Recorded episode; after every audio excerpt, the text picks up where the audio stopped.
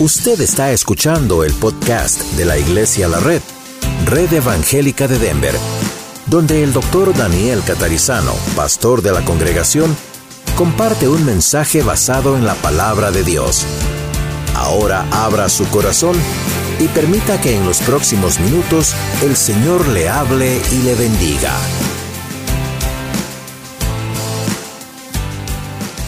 Obviamente vamos a estar hablando acerca de la satisfacción que encontramos en Jesús, totalmente satisfechos. Eso es lo que el Señor quiere que digamos o quiere decirnos hoy a nosotros. usted se dará cuenta que hay personas que tienen problemas para controlar su conducta o su carácter. Tal vez usted es una de esas personas hay matrimonios que aún tienen problemas de constantes desacuerdos y constantes peleas. Hay personas aquí en este auditorio, quizá escuchando en el podcast, que luchan con adicciones, cigarrillo, pornografía, alcohol, sexo, otros. Otros luchan con la ansiedad, otros luchan con las fobias, el temor. Otros se sienten inseguros de su salvación. Otros sufren de celos, de envidias, de rencor, de orgullo, tal vez de vanidad. Hay personas con características posesivas, manipuladores o controladores, e inclusive personas legalistas. La mayoría de esas personas, usted u otros escuchando, la mayoría de esas personas, escuche esto por favor, no se vaya a distraer, distraer. La mayoría de esas personas viven escuchando el Evangelio. Vienen, digamos así, probando el agua, pero aún no beben constantemente. No han hecho una entrega de rendirse totalmente a Cristo y constantemente ir a la fuente de agua viva. ¿Por qué la tendencia constante de volver a cavar como dice el libro de Jeremías, cisternas rotas. porque esa tendencia de buscar satisfacción en los lugares equivocados en vez de continuar bebiendo el agua de vida del río de Dios? Y a veces cuando hago esta pregunta, algunos me dicen, pastor, yo reconozco que somos duros, yo soy duro de corazón. Bueno, me alegro que lo reconozca, pero déjeme decirle que reconocer la dureza de un corazón no cambia las cosas. No alcanza. Es bueno, pero no alcanza. Lo único que logra un cambio total en nuestra vida es encontrar satisfacción en el Señor Jesucristo. Juan capítulo 6, versículo 35 es nuestro versículo hoy. Y el Señor Jesús le dijo, yo soy el pan de vida. El que a mí viene nunca tendrá que hambre. Y el que en mí cree no tendrá sed jamás. El Señor no estaba hablando de pan y agua. El Señor está comparando su cuerpo con el pan, el alimento que realmente puede satisfacernos, y el agua con el agua que solamente Él puede ser para nosotros. ¿Por qué esa tendencia entonces de no ir a la fuente? La satisfacción del alma es una necesidad para todos. ¿Se dio cuenta que sí? Todos queremos ser felices. Eso eh, está entre la lista de necesidades humanas básicas. Todos queremos ser felices, todos queremos tener gozo, la necesidad de felicidad. Todos queremos sentirnos seguros. Esa es la necesidad de seguridad y protección. Todos queremos tener suficiente provisión en la lista de necesidades humanas, esa es la necesidad de sustento, si no morimos. Y luego todos queremos tener buenas relaciones con otras personas, esa es una necesidad llamada la necesidad de amar y ser amados. Así que cuatro de muchas necesidades, pero en estas cuatro se derivan todas las demás que usted pueda pensar. Jesús es el único pan y agua de vida que puede satisfacer estas necesidades humanas. Es solo Él. El que bebe el agua de pozos que uno mismo hace, cisternas, dice la Biblia, pozos hechos con manos humanas. ¿Cuáles son esos pozos? ¿Qué está queriendo decir? Bueno, tradiciones, religiones humanas, sus propias ideas que usted pueda tener personales, el entretenimiento exagerado, los vicios, cualquiera que cava ese tipo de pozo y bebe de eso, no está jamás siendo satisfecho. Pero el que bebe de la fuente que es Dios mismo, no va a tener sed de ser satisfecho jamás. Va a estar satisfecho. No va a necesitar buscar en otras fuentes. Va a tener felicidad, gozo, seguridad, libertad. Claro, va a tener problemas, pero los problemas no lo van a volver loco, los problemas no lo van a descontrolar. Sabe que va a la fuente. No tendrá sed de satisfacción, ya la tiene. El Señor es su pastor y nada le faltará. Lo escuchamos desde el comienzo de esta reunión, con aquel canto hermoso que escuchamos. El Señor es el pastor y nada nos faltará, Salmo 23. ¿Qué significa eso? No nos va a hacer falta nada para satisfacer las necesidades que estamos buscando humanas. No es solamente no nos faltará dinero o comida, no nos faltará nada, no vamos a tener ganas de ir a buscar en otros lugares la satisfacción de nuestra alma o sentirnos seguros o sentirnos amados sencillamente porque ya tenemos esto en el Señor.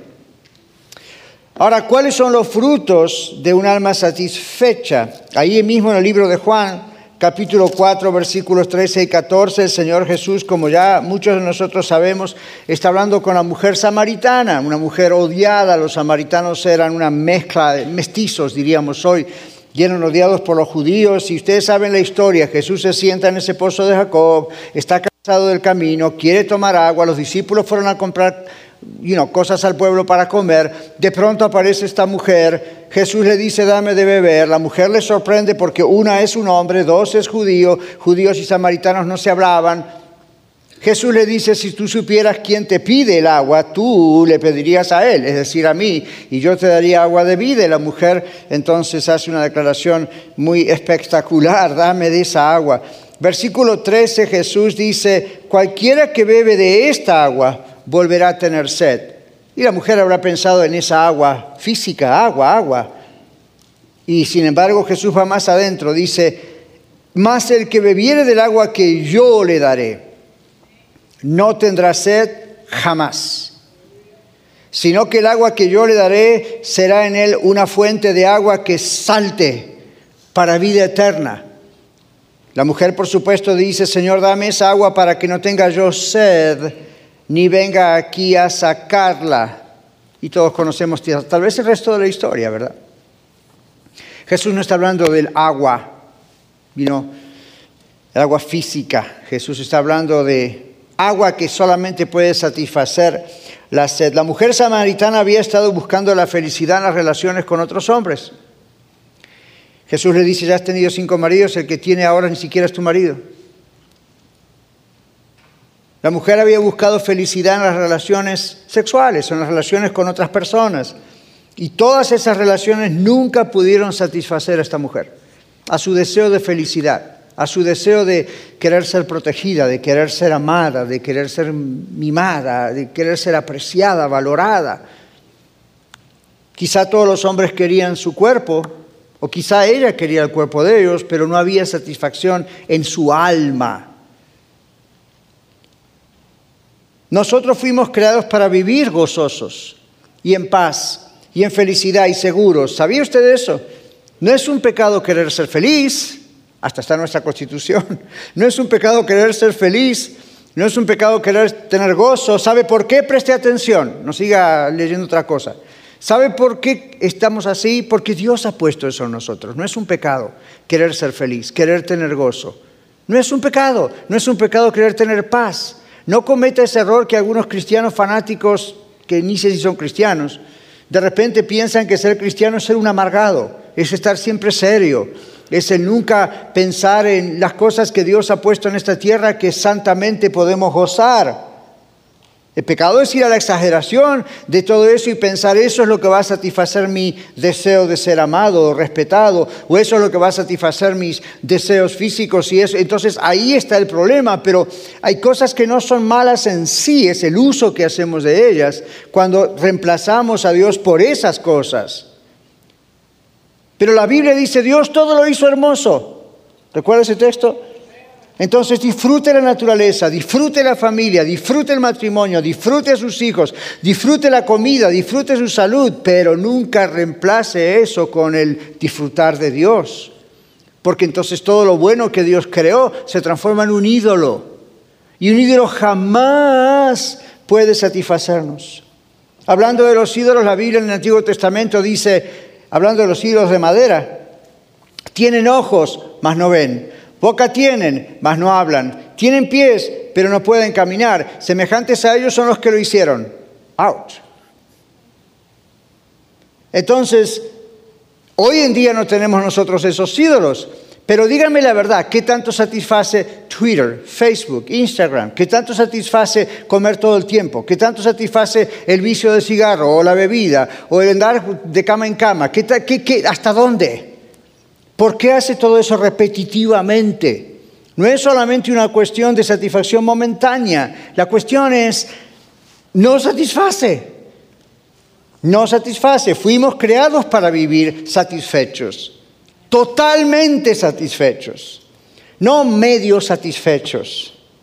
Lo que el pecado da como placer es cierto que lo da, pero siempre trae problemas, ¿se dio cuenta? Y nunca trae una felicidad completa. Fuimos creados de tal manera que la única forma de tener todo lo que estamos deseando es estar constantemente deseando a Jesús. La satisfacción que encontramos en Cristo por medio del Espíritu Santo condiciona nuestros pensamientos, nuestras actitudes, nuestras decisiones, nuestras acciones en todas las áreas de la vida. Déjeme demostrárselo. Un alma que está satisfecha de Dios tiene la conciencia tranquila. ¿Sí o no?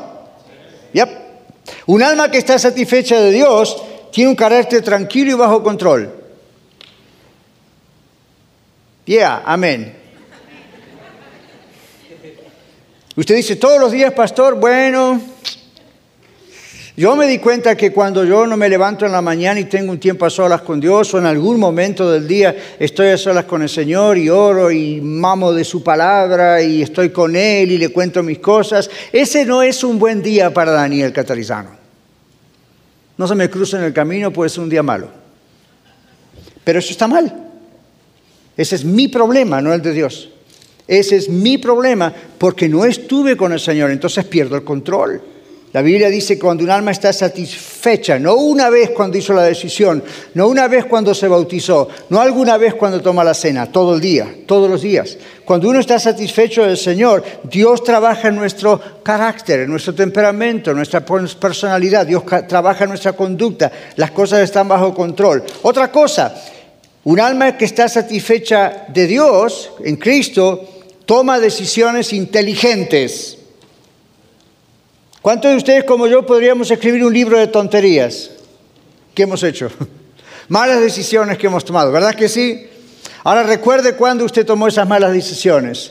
No fue un día que estaba lleno del Espíritu Santo. No fue un día que estuvo leyendo, estudiando la palabra de Dios, meditando en Él, hablando con Él. No fue ese día. Fue un día de esos que usted dijo, oh, es cierto, Dios existe.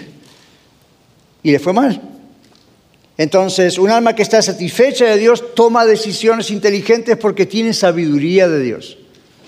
Cuando alguien venga ahora y le diga, hermana o hermano o pastor, ore por mí, yo necesito sabiduría, ¿sabe cuál es la respuesta? Enciérrese hasta un rato con el Señor y Dios le va a dar sabiduría. Deséelo más de lo que le sea su comida favorita más de lo que desea ver las noticias, más de lo que desea ver quién puso tal post en Facebook. Who cares? You know, más de eso. No eso es pecado, no es pecado, pero, pero usted sabe, vio cómo engancha. Creo que ya les comenté que en el mundo de la psicología y de la consejería ya hay un par de términos especiales para la adicción a Facebook. Ya se ha transformado en un problema clínico en millones de personas alrededor del mundo. Un alma que está satisfecha en Dios tiene paz que sobrepasa todo entendimiento. ¿Por qué sobrepasa todo entendimiento? Porque nadie puede entender que tenga paz. Y usted dice, ¿cómo puede tener paz? Mire cómo el jefe no nos levantó el salario, mire cómo el gobierno, mire cómo el policía, mire cómo la raza, mire cómo hoy está feo el tiempo, ¿cómo puede tener paz? Ya veo que hay gente que está de buen humor solamente si sale el sol. Y un día está, nieva, llueve, graniza o está nublado y ya anda con todos los pájaros volados, dicen por ahí. Y le dicen a usted, ¿cómo usted está tranquilo? ¿Cómo usted está en paz? Estuve con el Señor y me satisfizo. Entonces, I don't care, no me importa cómo está el tiempo o el clima. Me gustaría otra cosa, pero esto es lo que Dios nos dio y la Biblia dice, este es el día que hizo Jehová, nos gozaremos, alegraremos en él. Boom. Para él me satisface más eso. Un alma que está satisfecha de Dios tiene un gozo que es un gozo divino, no es un gozo humano que se logra con todas estas fuentes alrededor de las que uno trata de beber. Es un gozo divino que los que buscamos satisfacción en otras cosas, otras personas, no podemos tener ni vamos a comprender, pero los que sí bebemos de Cristo lo comprendemos. Un alma que está satisfecha en Dios supera la ansiedad, las fobias, el temor, porque su meta deja de ser la libertad de esas cosas. Y en vez de estar todo el tiempo enfocando cuándo me vas a librar de esto, cuándo me vas a librar de esto, cuándo me vas a librar de esto, la meta cambia y dice, yo voy a estar en la presencia de Dios, yo voy a estar en oración, yo voy a estar estudiando la palabra, yo voy a estar cantando alabanzas al Señor, aún solo y en mi carro, yo voy a estar ahí metido con el Señor y el resultado es que Dios me hace libre. La satisfacción del alma Gloria a Dios, la satisfacción del alma viene por creer en Jesús. Creer en Jesús es venir a Jesús. No es simplemente una decisión. Algunos de ustedes hace unos tres domingos atrás hicimos un llamado aquí a la plataforma, al altar, aquí abajo, y varios pasaron. Después me dijeron, pastor, yo hice mi oración, decidí recibir a Cristo, entregar mi vida a Cristo. Gloria a Dios, sepan esto, ahí solo comenzó todo. No se trata de esa decisión. Aquel mismo día el Señor nos mostraba en la Biblia, venir a Jesús es una acción de venir, no solamente una acción de decidir. Usted decide venir y viene. Hay personas que deciden, pero no vienen. ¿Se da cuenta? Usted dice, sí, yo decido recibir a Cristo como mi Salvador. Pues entonces venga a Cristo. Abra la puerta y vaya hasta Cristo. Entonces, esa es la idea. Una persona tiene satisfacción del alma cuando creer es venir al Señor y depositar su confianza en el Señor como el pan y el agua de vida que satisface el alma. Eso es tener fe en Él. ¿Qué le parece? Fe es un verdadero milagro. ¿Usted se dio cuenta que usted y yo no podríamos tener fe solamente por nuestro cerebro intelectualmente? Es muy difícil tener fe en algo que no se ve, ¿verdad? Fe es un verdadero milagro que ocurre, porque fe es tener sed y hambre por la satisfacción del alma que solo Dios puede dar. Se lo repito, tener fe es un milagro, porque fe es tener hambre y sed de Dios, que es el único que me puede satisfacer. Mi deseo de qué? De todo lo que hablamos antes. Felicidad, gozo, paz, seguridad, tranquilidad, control, etcétera. Control de la mente. Entonces, uno está satisfecho en Dios y esta fe produce un avivamiento. Usted ve que en el PowerPoint ahí abajo dice, seria, vívanos, Señor. Hace varios domingos que estamos insistiendo con Avivamiento, avivamiento. ¿Qué es esto? Es un despertar. No del mundo que no conoce a Cristo, es un despertar de nosotros que conocemos a Cristo y no nos damos cuenta que tenemos lo mejor que un ser humano puede tener. Hemos sido hechos para alabanza de la gloria de Dios. Hemos sido creados, usted ha sido creado y yo también para estar en una relación así, bien estrecha en amistad con Dios. ¿Sabía eso, no? Bueno, úselo. Use esa relación. Desee estar en esa relación. Cuando dos personas se aman, quieren estar juntas. Cuando dos personas se aman, no soportan estar separadas. Cuando usted realmente ama a Dios, Dios siempre está allí. Pero usted y yo no siempre estamos con Él. Y en vez de estar disfrutando esa compañía del Señor y saboreando lo que es estar en la presencia del Señor y estar todos los días apartando ese tiempo, nos descuidamos. Y entonces, ¿qué ocurre? Empezamos a sentir un vacío, como en inglés decimos un vacuum, ¿verdad? O sea, se produce un vacío, alguien, alguien, tiene que llenar, porque cuando se produce el vacío comienza la duda, comienza el temor, comienza la preocupación, comienza la consternación, comienzan los problemas con las personas que nos rodean y que amamos. ¿Qué pasó? Ahí hay un vacío. Entonces, ¿qué hace usted? Bueno, trata de llenarlo. ¿Cómo lo llena? Bueno, me siento tan deprimido que me voy a la cantina, me voy al bar y me tomo unos cuantos tragos para poder olvidar. ¿No le parece ridículo que hombres grandes y a veces no tan grandes, y mujeres, a veces hasta jóvenes,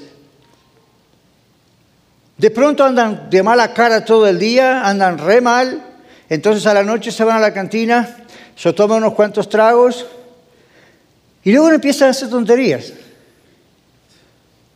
Empiezan a abrazar al que está al lado y se empiezan a reír de las moscas que pasan. Y uno dice, bueno, nos causa gracia, ¿verdad? Pero se dio cuenta qué cuadro tan triste. Esa persona, en vez de haber estado mal todo el día, lo que tendría que haber hecho es recurrir a su creador, tener deseo de estar con él, volcar todo el problema delante de Dios, echan su ansiedad sobre el Señor y el Señor tendrá cuidado de vosotros. En vez de tratar de anestesiar su soledad, su problema y continuar enviciándose y ser tonto, eh, realmente entregar al Señor, decir, Señor, dame, tú me has creado para una relación contigo, yo voy a venir a tú, tú eres el pan de vida, tú, tú eres la bebida. Por eso ahí Efesios 5, 18 dice, no se embriaguen, no se emborrachen con vino, en eso hay disolución, hay confusión, uno se pone tonto uno no piensa bien. Y encima el cuerpo después quiere darme más de ti, ¿verdad? Entonces, en vez de hacer eso, dice el Señor, llénense del Espíritu Santo. Van a salir ganando, van a tener respuesta, van a tener tranquilidad, no van a tener miedo, van a tener satisfacción, van a sentir la presencia de Dios. Entonces, en el matrimonio las cosas van a andar mejor, porque su actitud es diferente. Y no digo automáticamente se soluciona todo, ya no va a haber problemas. No, es la actitud de cómo confrontamos el asunto. ¿Se dio cuenta? Es la sabiduría que necesitamos para saber cuándo hablar, cuándo callar. Es la sabiduría que necesitamos y la dosis enorme de amor que necesitamos para soportarnos unos a los otros mientras trabajamos unos con los otros. Eso no se lo puede dar el pastor, eso no se lo va a dar la religión, eso no se lo va a dar un consejero clínico, eso se lo va a dar el Espíritu Santo. ¿Y cómo se, cómo se logra? Ríndase a Él. Vaya y saboree lo que significa estar en la presencia de Dios y usted va a ver que las cosas cambian. Por todo esto que venimos diciendo de lo que es creer, lo que es venir a Cristo, lo que es la fe, que es un verdadero milagro, por último le digo esto, rechazar venir a Cristo, rechazar comer, beber de Él, estar en la presencia de Él, es un problema tremendo, la Biblia lo llama pecado. Tiene como consecuencia final la perdición, el no poder volver a arreglar la cuestión con Dios nunca más. Rechazar a Cristo, bíblicamente llamado maldad, maldad delante de Dios. Maldad significa probar el agua de vida que Dios nos dio, y que luego usted diga, por ejemplo, hoy, ¿verdad? Dios le está dando a probar algo de su agua, o en las mañanas, o en la tarde, o escucha usted un mensaje, o usted escucha algo en la radio, y usted dice, oh, gloria a Dios, qué bien, estoy de acuerdo. Dios le ha dado una pequeña porción del pan de Él, una pequeña cucharada del agua de Él, y usted diga, ok, good, pero voy a probar otra agua. Eso es una ofensa tan grande para Dios que si usted no se arrepiente, va al infierno, dice la Biblia. No hay nada más que Dios puede hacer por usted. Usted dice, ok, el agua de vida que Dios da es, I mean, it tastes good. Pero ¿sabe qué? Voy a probar otra agua. Déjeme cavar mi propia cisterna acá. Déjeme hacer mi propio pocito. Déjeme hacer a mí lo que yo puedo hacer y, voy a beber de mi propio pozo. ¿Qué va a lograr de su propio pozo? Lodo. Mad. ¿Saben lo que es lodo, verdad? Yo estaba investigando eh, ok, ¿qué pasa si una persona se pone agua sucia o lodo en la boca, o barro, dicen en otros lugares? Y, y, lo que investigué me llevaba a esos países del tercer mundo donde los niños se mueren por falta de agua y toman agua de los ríos y toman agua de la basura y toman agua no, no purificada. Y, ¿sabe lo que pasa? Usted toma bacteria, usted toma todo tipo de cosas ridículas que lo pueden matar. Y muchas veces antes de matarlo le producen toda clase de problemas en el tubo digestivo, en los intestinos, en el colon, en todo el sistema. Finalmente usted muere. Y yo dije, ah, ok, la Biblia dice que en vez de cavar nuestros propios pozos y tomar de lo que nosotros mismos producimos, o a esos pozos que vamos en las cosas digitales o con personas o lo que sea, estamos bebiendo de eso y lo que no nos damos cuenta es que aún esa pequeña satisfacción que se siente en el momento, al mismo tiempo estamos metiendo la bacteria y toda la inmundicia dentro nuestro. Estoy hablando de nuestro corazón, en nuestra mente, en nuestro espíritu, en nuestra alma. Estamos metiendo todo eso. Entonces, la Biblia dice que esto es la maldad. Usted dice, voy a probar otra cosa. Maldad es dejar al Señor y es usted creando su propia agua sucia. Es decirle a Dios, yo voy a encontrar mi propio camino. Sepa que esta maldad es lo que produce los miles y miles de horrores en todo el mundo. Y usted lo puede ver cerca suyo, en su trabajo, en su familia, tal vez, en el barrio, en las noticias y en su medio ambiente. Y usted dice, todo el tiempo, inclusive cada domingo, Dios me da a probar un poco de su agua de vida, pero usted decide ir a otra fuente de agua o seguir esperando para beber el agua de vida de Dios. Voy a esperar, dice usted, voy a esperar. Bueno, sepa que nada le ha de satisfacer jamás y que ese rechazo, como dije antes, de voy a esperar, también tiene consecuencias fatales. En el libro de Jeremías está la palabra cisternas de la que estábamos hablando recién y en el capítulo 2, en el versículo 13, Dios dice, porque dos males ha hecho mi pueblo Fíjese que mi pueblo, no dice el mundo solamente, mi pueblo. Dos males ha hecho mi pueblo. Me dejaron a mí fuente de agua viva y cavaron para sí pozos o cisternas, cisternas rotas que no retienen agua. Y luego le hace una pregunta al pueblo de Israel. ¿Es Israel siervo, es esclavo? ¿Por qué ha venido a ser presa? Y se sigue respondiendo, ¿verdad? Entonces hoy diríamos, usted y yo somos hijos e hijas de Dios. ¿Para qué vamos a ir a andar buscando en otra cosa o en otras personas o en otras situaciones para satisfacer lo que necesitamos cuando tenemos nosotros una relación con Dios? Si así lo hacemos, en Jeremías 2.19 dice, tu maldad te castigará y tus rebeldías te condenarán. ¿Escuchó eso, no?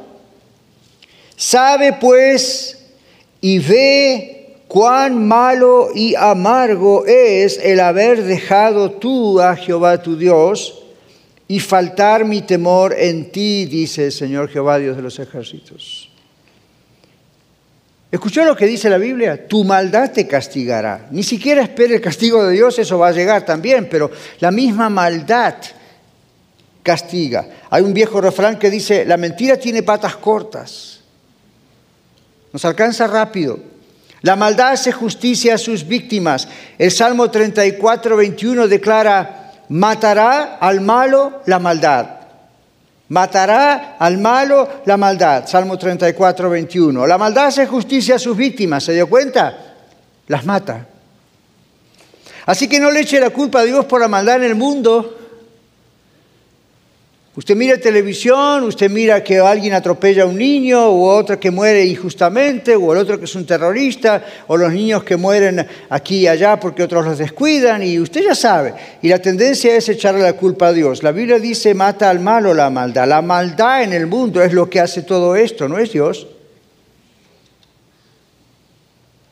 Dios nos ha creado para que estemos en comunión con Él. Si el mundo aceptara eso, no tendríamos este mundo. Efesios 3:19, por último, Es nuestra conclusión.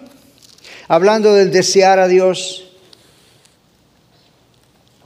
El apóstol Pablo dice aquí en una de sus máximas declaraciones inspiradas por el Espíritu Santo, que habite Cristo por la fe en nuestros corazones, que seamos completamente ah, capaces de comprender con todos los santos, con todos los creyentes, el amor de Dios que sobrepasa todo conocimiento. Y el versículo 19 dice eso, y de conocer el amor de Cristo que excede, ¿qué significa excede? It goes beyond, va más allá, excede a todo conocimiento. Observe para qué Dios quiere que usted esté en relación con Él, obsérvelo. Y este es un cuadro para la cocina, para que seáis llenos de toda la plenitud de Dios. Ah, mire lo que me estoy perdiendo. Mire lo que se pierde. Conocer el amor de Cristo en mí es mayor que conocer cualquier otra cosa, porque nada me satisface y a usted tampoco. Nada da esa plenitud de paz y de gozo y de alegría. Entonces, conocer por experiencia personal el amor de Cristo por mí es mayor que conocer por experiencia personal cualquier otra cosa. Ciencias, misterios, ideas humanas, sexo, todo tipo de placeres, o conocer a cualquier otra persona por más buena que sea. Conocer por experiencia personal cómo Dios me ama, me da un gozo y una paz inexplicable. Por eso la Biblia dice es una paz que sobrepasa todo lo que uno puede comprender en todo entendimiento. La satisfacción interna que produce el estar llenos del Espíritu Santo es la satisfacción que el alma siempre busca. ¿Está usted buscando la satisfacción de su alma en otras fuentes? Medios sociales, amistades, sexo, vicios, cigarro, alcohol, pornografía, mi y usted sabe. Usted, usted está buscando allí paz, seguridad, respeto, que le amen, relaciones. Usted está buscando ahí sentirse bien cada día en todas esas cosas. Suelte eso hoy en el nombre de Jesús. Cierra sus ojos. Vamos a orar. Arrepiéntase ahora mismo y venga a Cristo. Yo he tenido que hacerlo también. Yo les he confesado públicamente hace no muchos domingos atrás que yo he tenido que pedirle perdón a Dios por mi excesivo consumo de noticias. Y usted dice, ¿qué malo hay en eso? Que es demasiado tiempo. Y eso me cortaba tiempo para estar a solas con mi Señor. Y luego venían las consecuencias durante el día, nerviosismo, inquietud. ¿Cuál es la suya? ¿Cuáles son las suyas? Pídale al Señor en este momento que Él obre en su vida y eh, pues venga a Cristo. No solamente escuche de Él. Y si usted nunca ha venido al Señor Jesucristo y Él no es aún para usted su Salvador, su Señor, esta es una oportunidad de oro que usted no puede perder. Yo quiero orar con usted en este momento como yo oré como muchos hemos orado, recibiendo a Cristo como Salvador. No es una oración memorizada, simplemente resume la idea de cómo pedir a Cristo que venga a nuestro corazón. El domingo pasado en la Red Norte también hicimos esta oración y una anciana que estaba allí se entregó a Cristo. Toda una vida perdida, si hubiese conocido ya a Cristo en su juventud, qué diferente hubiese sido. Dígale al Señor, Padre, te pido perdón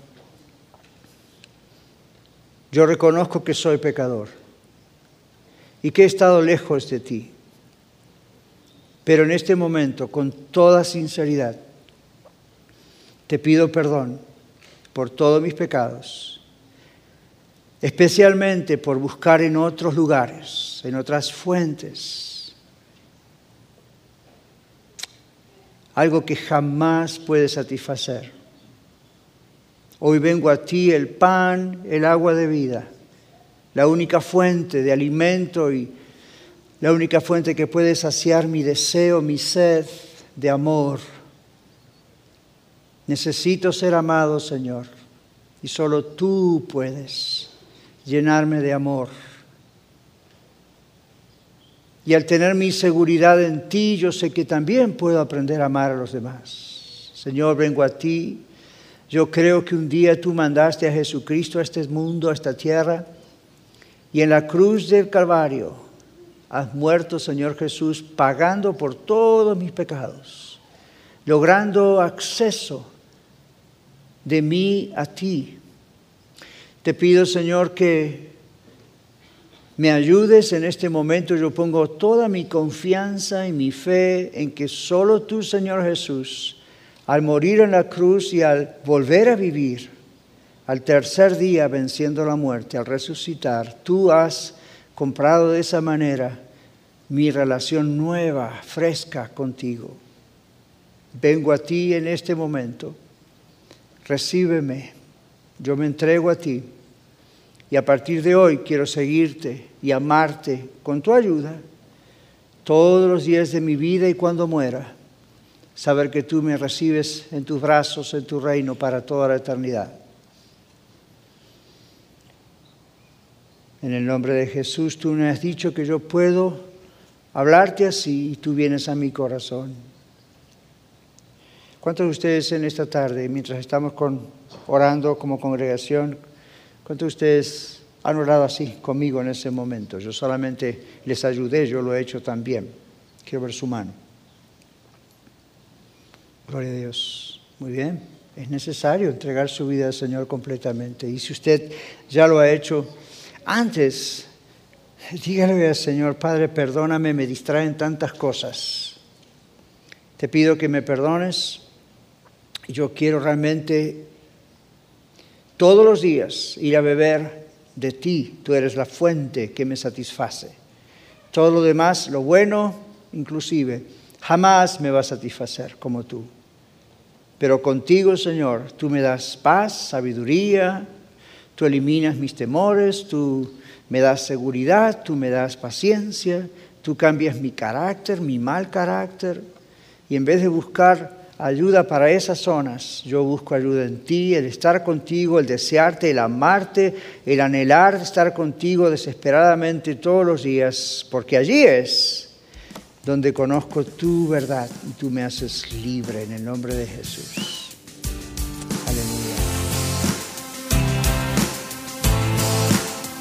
Muchas gracias por escuchar el mensaje de hoy. Si tiene alguna pregunta en cuanto a su relación personal con el Señor Jesucristo o está buscando unirse a la familia de la Iglesia La Red, por favor no duden en contactarse con nosotros.